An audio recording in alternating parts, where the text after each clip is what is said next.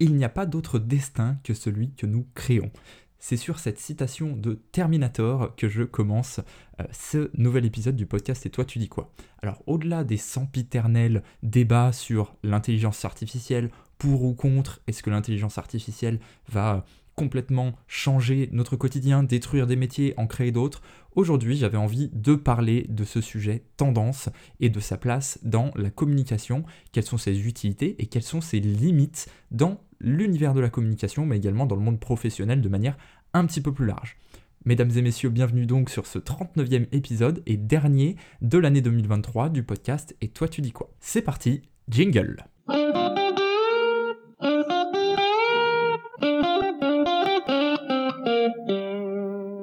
Alors maintenant que vous connaissez le sujet du jour, la question est de savoir qui est mon invité cette fois-ci.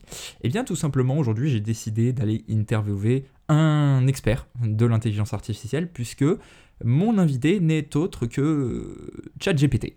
Et oui, c'est ChatGPT qui ce mois-ci a répondu à mes questions sur la place de l'intelligence artificielle dans la communication et dans le marketing et dans le monde professionnel de manière un petit peu plus large. Alors je me permets de préciser que les réponses fournies par ChatGPT ont été un petit peu romancées par mes soins pour rendre le contenu un petit peu plus attractif aujourd'hui.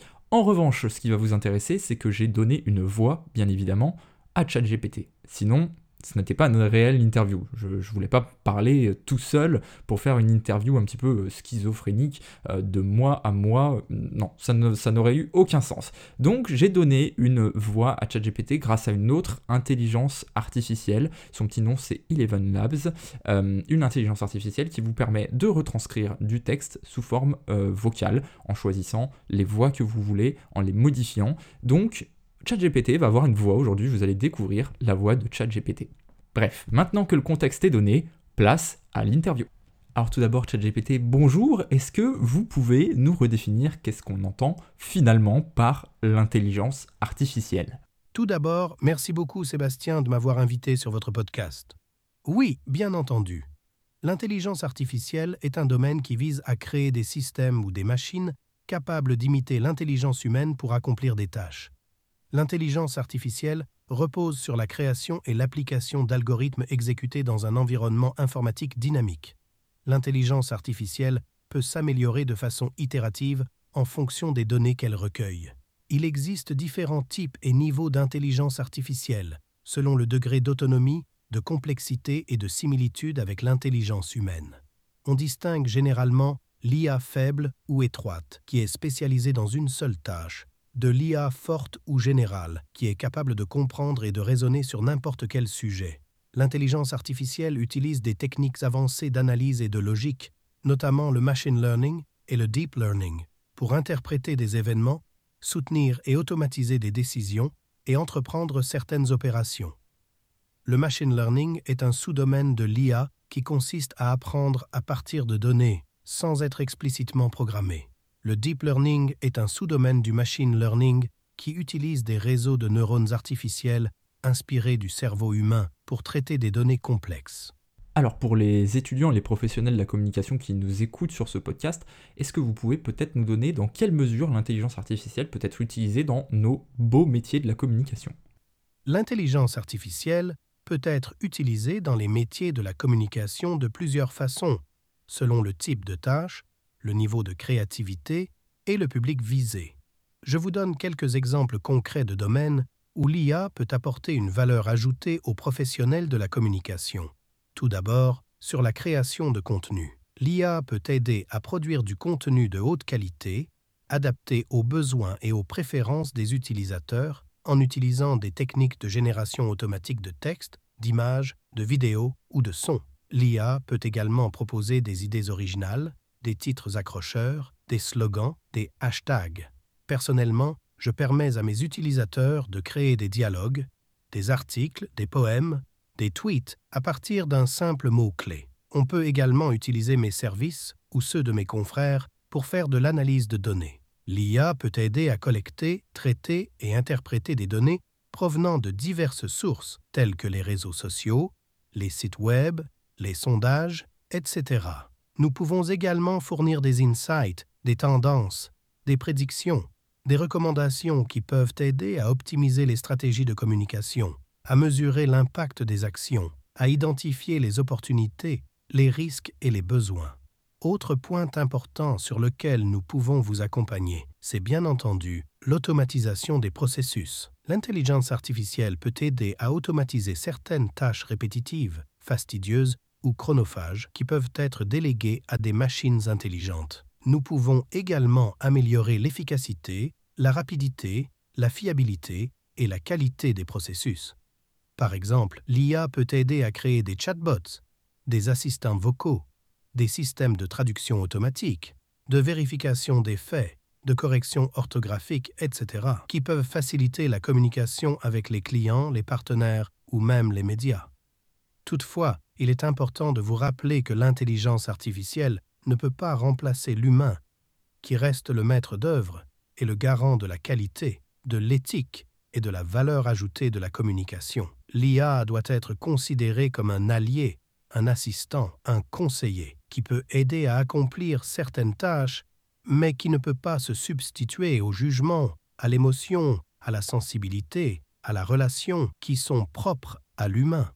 L'IA doit être utilisée avec discernement, transparence et responsabilité, en respectant les règles déontologiques et les droits des utilisateurs. Alors j'entends tout à fait hein, vos derniers arguments sur euh, la limite de l'utilisation de l'intelligence artificielle et de surtout vous considérer, pardonnez-moi de l'expression, comme des outils. Néanmoins, est-ce que selon vous, l'utilisation de l'IA pour générer des visuels, pour générer euh, voilà, des vidéos, ne va pas à terme réduire la créativité de l'être humain finalement? Question très intéressante, Sébastien. La création de visuels par l'IA ne va pas nécessairement réduire la créativité de l'être humain. Au contraire, l'IA peut être une source d'inspiration, de stimulation et de diversification pour la créativité humaine. L'IA peut proposer des visuels originaux, innovants, surprenants, qui peuvent élargir le champ des possibles et des imaginaires. L'IA peut également aider à résoudre des problèmes, à trouver des solutions, à optimiser des processus, qui peuvent libérer du temps et de l'énergie pour la créativité humaine. Et bien entendu, la créativité de l'IA n'est pas la même que celle de l'humain. L'IA ne peut pas créer de visuels ex nihilo. Nous nous basons sur des données, des algorithmes, des modèles, qui sont préalablement définis par l'humain. Nous ne pouvons pas non plus avoir de conscience, d'émotion, de sensibilité, de subjectivité, qui sont des éléments essentiels de la créativité humaine. Nous n'avons pas de finalité dans la création, de motivation, de valeur, qui sont des facteurs déterminants de la créativité humaine. Alors aujourd'hui, l'intelligence artificielle générative pose un gros problème concernant le droit d'auteur, avec notamment deux points fondamentaux, à savoir le respect du droit d'auteur des œuvres existantes qui ont été modifiées ou inspirées par l'IA, ainsi que l'attribution du droit d'auteur à une œuvre créée par une intelligence artificielle. Est-ce que ChatGPT, vous pouvez nous donner plus d'informations à ce sujet? Oui, voici un résumé des principaux points de vigilance juridique. Premièrement, l'utilisation d'IA peut conduire à une violation des droits de propriété intellectuelle. Par exemple, moi-même ou mon collègue Midjourney fonctionnons en collectant des données pour entraîner notre système. Ces données peuvent inclure des informations, des créations, des signes ou des inventions protégées par des droits de propriété intellectuelle. De manière corrélée à ma première partie de réponse, le consentement des auteurs doit être respecté. Ce consentement à l'utilisation des œuvres est un principe essentiel du droit d'auteur. Se pose également la question de savoir qui est responsable lorsque les œuvres générées à partir d'un outil d'IA portent atteinte à des droits de propriété intellectuelle existants et comment limiter les risques.